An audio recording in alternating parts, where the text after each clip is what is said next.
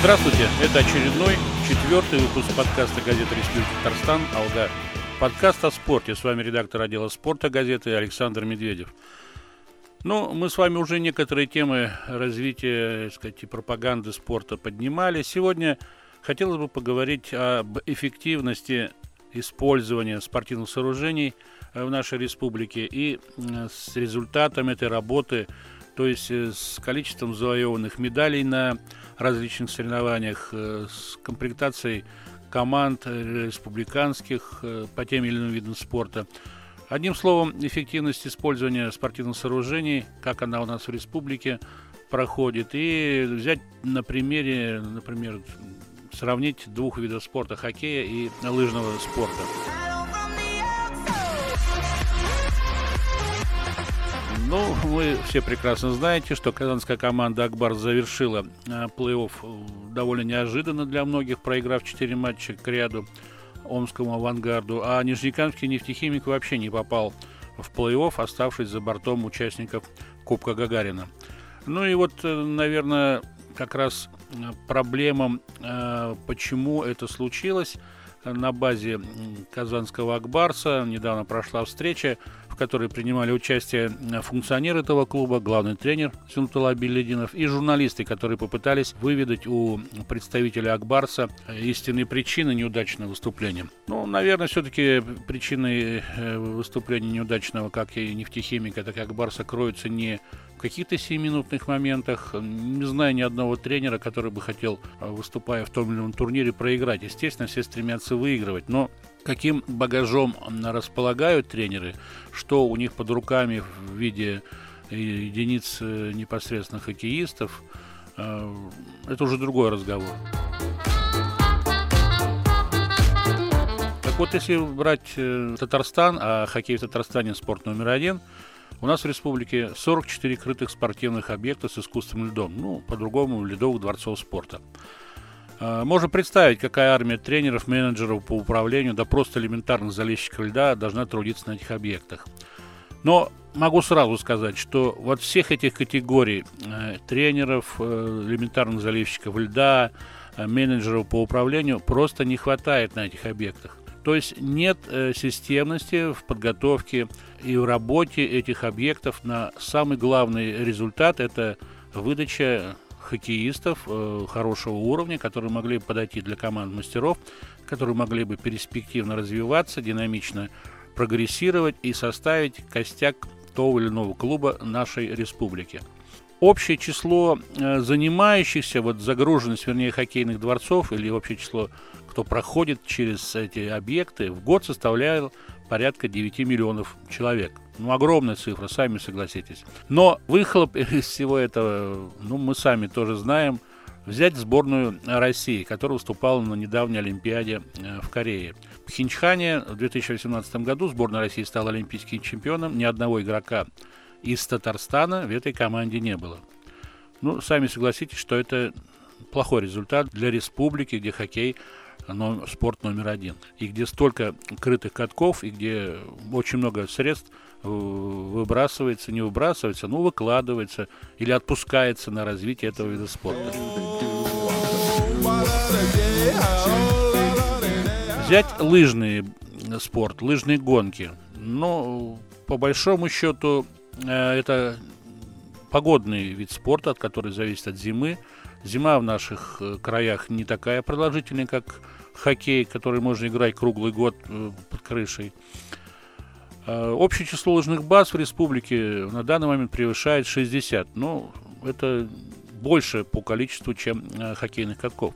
А их загруженность, например, по итогам 2016 года, когда их было всего 49, составляла 4,5 миллиона человек в год, естественно. То есть в два раза меньше, чем выход в хоккее. Но мы в лыжном спорте имеем двух олимпийских призеров последних зимних играх в Хинчхане – это лучший показатель э, работы и тренеров, и э, сказать, специалистов, которые трудятся в этой области. В сборных страны разных возрастов около 20 спортсменов представляет Татарстан, и это не предел. Численность татарстанских спортсменов на пьедестале почета на различных соревнованиях, включая международные, постоянно растет.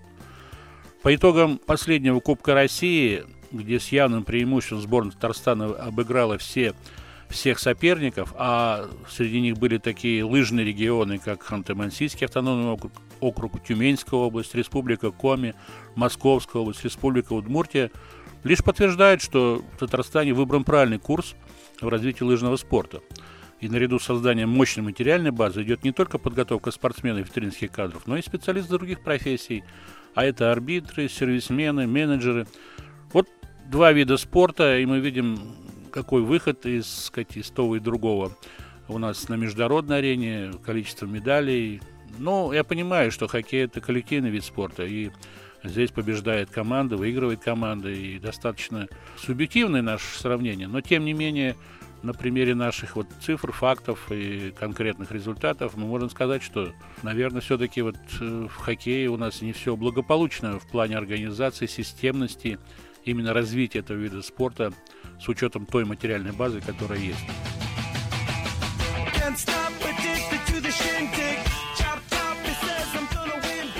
Ну, а если обратиться к другим видам спорта, конечно, тут очень много возникает вопросов. И мы, наверное, в последующих выпусках нашего подкаста коснемся развития и баскетбола, и хоккея на траве, и хоккея с мячом – где тоже непосредственно связано и с э, проблемы связаны и с организацией работы в целом федерации в республике, и с количеством спортивных объектов, и с численностью тренерских кадров. Так что впереди у нас еще немало много интересного. Я думаю, что мы в своем подкасте «Алга» будем двигаться вперед и думать о том, как бы развивать наш спорт в республике еще лучше и еще эффективнее. Минувшая неделя в баскетбольном плане порадовала поклонников этого вида спорта несколькими хорошими такими добротными поединками э, и как в Еврокубке, так и в Единой лиге ВТБ. И участниками этих матчей стали команды, э, сказать, которые уже за 12 дней проводили свои третий и четвертый поединки. Это «Уникс» и «Локомотив Кубани» из Краснодара. Вот так э, волю календаря, волю жребия получилось, что эти команды сошлись э, в противостоянии и за 12 дней сыграли 4 матча. Ну, о предыдущих матчах, то есть о первом матче в Казани и о втором матче в Краснодаре мы уже с вами говорили. После этой, этих встреч э, в противостоянии клубов была ничья. Ну, и для выявления полуфиналиста Кубка Европы командам пришлось играть третий поединок в Казани – Непростой был поединок, э, много нервов потрепали э, игроки казанского клуба своим болельщикам, но, тем не менее, выиграли и вышли в полуфинал, что достойно, конечно, похвалы, потому что, ну, наверное, потому как команда действовала во втором матче в Краснодаре, сложно было предрекать э, победу и выход в следующую стадию турнира.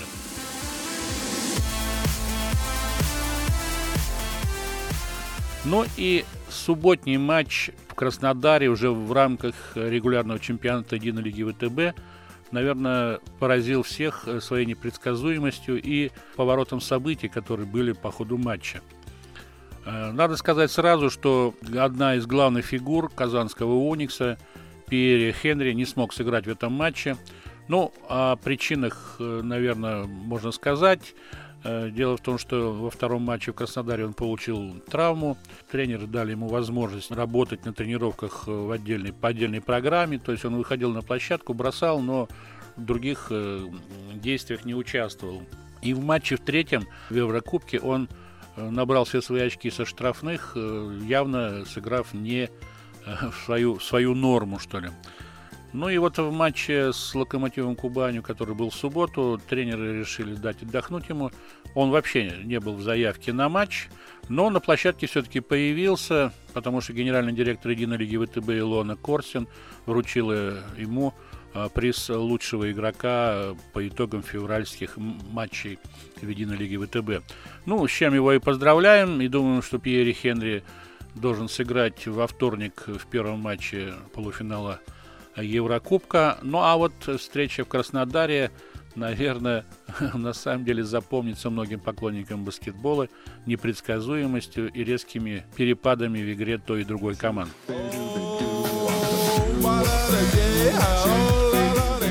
Казанцы явно, ну, не то что перегорели, а очень хотели выиграть и в то же время понимали прекрасно, что соперник будет поддерживаться многочисленными болельщиками. Но удивительно, но в Краснодаре в субботу народу было на трибунах не так много, как, наверное, того бы хотели хозяева площадки. Локомотив Кубань планомерно диктовала свои условия и уже где-то по ходу третьей четверти вела с преимуществом в 16 очков. 48-32. Вы можете представить 16 очков, что такое в баскетболе, это довольно много. Хотя я и, как показал этот матч, они, эти очки отыгрываются. Так вот, дальше э, Дмитрий Спривтис, главный тренер Уникса, взял тайм-аут. Что он говорил э, своим подопечным, можно только догадываться, но э, у казанцев очень активно заиграли после этого тайм-аута Индур, и Эджим, и Макколум. И рывок получился таким мощным, что даже в это трудно верить. 22-1 выиграл Уникс этот отрезок. Ну и сами понимаете, что все перевернулось с ног на голову. А, хозяева уже площадки оказались в роли отыгрывающейся. Ну а казанцы развили успех и победили а, заслуженно в этом матче 8-4-77. Тем самым упрочив свое а, второе место в турнирной таблице Единой лиги ВТБ. Я к чему это говорю? Дело в том, что все стараются избегать, э, ну, все лидеры Единой лиги ВТБ стараются избегать встречи с командой ЦСКА на ранних стадиях плей-офф. В плей-офф выходит 8 команд, Второе место гарантирует преимущество своей площадки до полуфинала вплоть и избежание встречи с ЦСКА, который выиграет регулярный чемпионат. То есть ЦСКА такая команда может встретиться только в финале. А учитывая, что ЦСКА имеет э, неограниченное право на выступление в Евролиге, победитель э, нашего чемпионата Единой лиги ВТБ получает право представлять э, этот турнир в Евролиге. То есть вторая команда, проигравшая в финале, ЦСКА или выигравшая этот турнир, будет, получит путевку в Евролигу.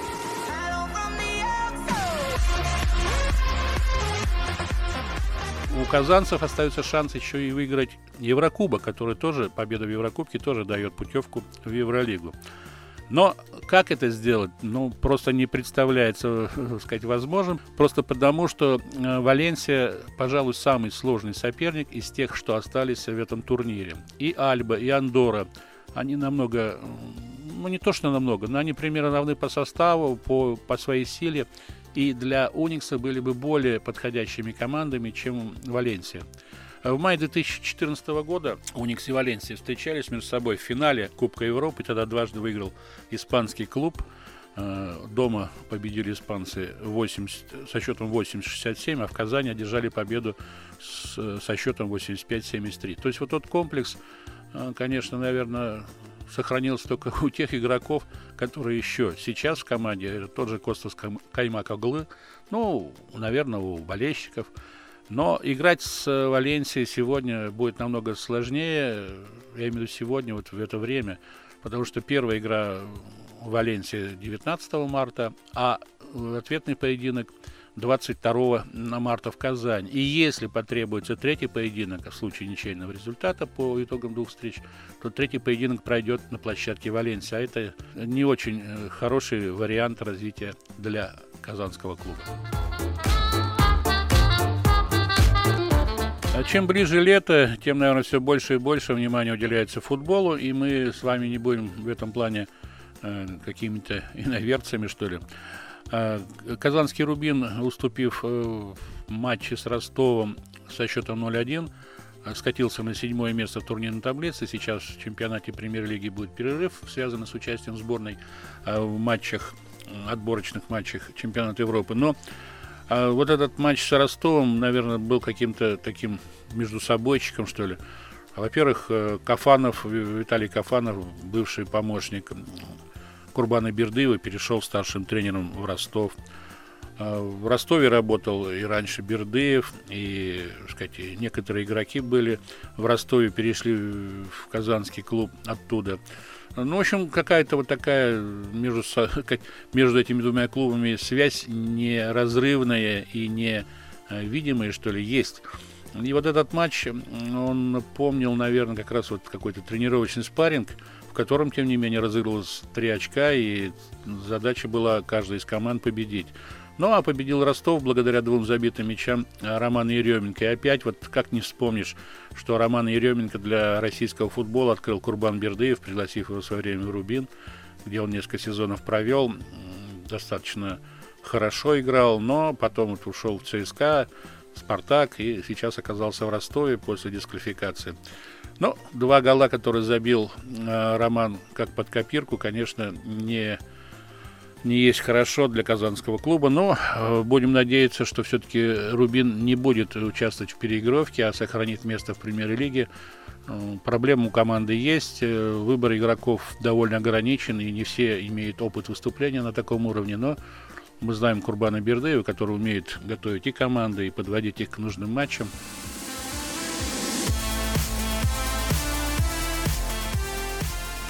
Ну а самым заметным событием на минувшей неделе, наверное, стала жеребьевка Лиги чемпионов э, в штаб-квартире УЕФА в Швейцарии. Вы знаете, мы, наблюдая за своим чемпионатом, всегда начинаем сравнивать Э, почему-то матчи российского турнира э, с матчами Лиги Чемпионов. Так вот, э, сейчас как раз Лига Чемпионов вышла на тот уровень, когда можно говорить, что совершенно другая, другая планета или совершенно другая, сказать, совершенно другой космос.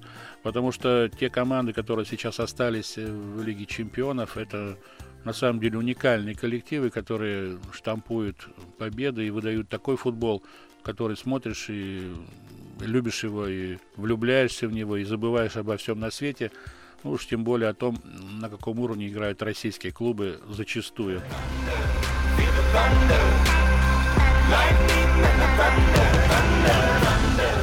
Ну и, наверное, жеребьевка, стоит привести итоги жеребьевки, потому что будет интересно противостоять этих команд именно в стадии 1-4 финала. Аяксу предстоит сыграть с Ювентусом. Ну, это вообще будет уникальная тоже а, пара, а как и Ливерпуль, Англия, Порту, Португалия. Пожалуй, вот в этой паре можно заранее отдать предпочтение Ливерпулю, который имеет некоторые преимущества. А Манчестер Юнайтед и Барселона, я считаю, это вообще шедевр, который еще не скоро может быть возникнуть в нашем мировом футболе. Ну и две английские команды сошлись между собой, Тоттенхэм и Манчестер Сити. А иначе не могло быть, потому что в этой стадии у Лиги Чемпионов сразу четыре английские команды вышло, и вероятность того, что две команды сыграют между собой, была очень э, велика.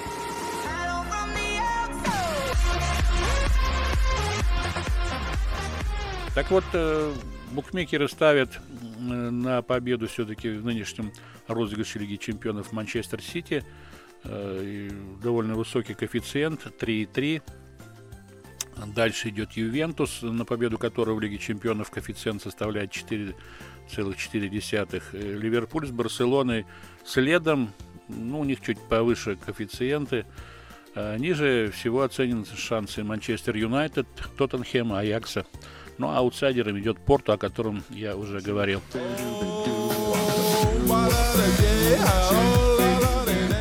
Если говорить о других видах спорта, то э, сейчас приближается плей-офф волейбольный, и мы э, вправе здесь ожидать от «Зенита Казани», который является действующим чемпионом страны, э, победы очередной. За явным преимуществом команда выиграла регулярный чемпионат. В недавнем поединке домашнем с Енисеем Владимир Олегна, главный тренер «Зенита Казани», ну, в общем-то, в этом не было ничего удивительного, выставил э, ближайший резерв, то есть игроков скамейки, э, явно пожелав им перед матчем, чтобы они сыграли достойно и победили. Я могу его понять, э, нельзя иметь команду из там, 12-13 человек, из которых половина будет играть постоянно на площадке и делать результат, а вторая половина будет выступать статистами, в основном участвуя в тренировочном процессе. Все-таки игроков в «Зенит Казань» берут не для того, чтобы они были статистами, а именно в случае чего э, могли выйти на площадку и сыграть так, как того требует тренерский штаб.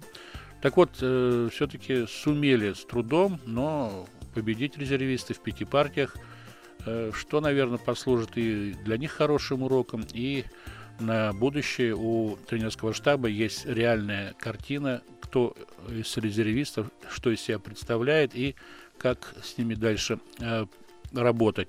Ну и женская команда выиграла в гостях довольно легко матч у Челябинского «Динамо Митара».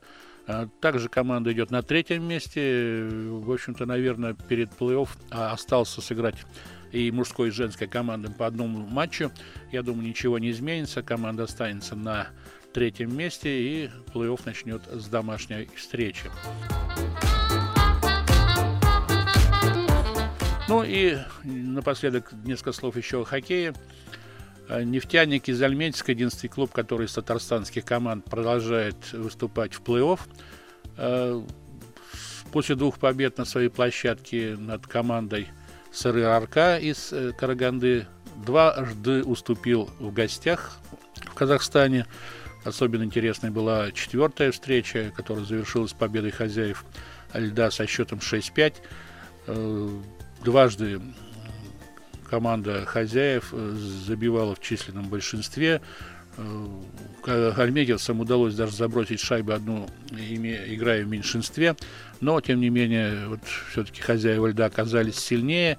И продолжение выявления отношений в этой паре будет 20 э, марта в Альметьевске. Ну что ж, остается только пожелать альметьевцам выхода в следующий раунд, в полуфинал Кубка Владимира Петрова. Ну, а мы заканчиваем нашу программу.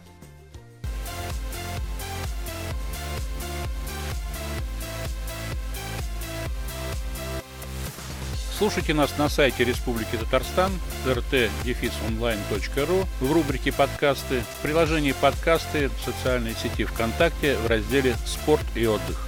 До новых встреч!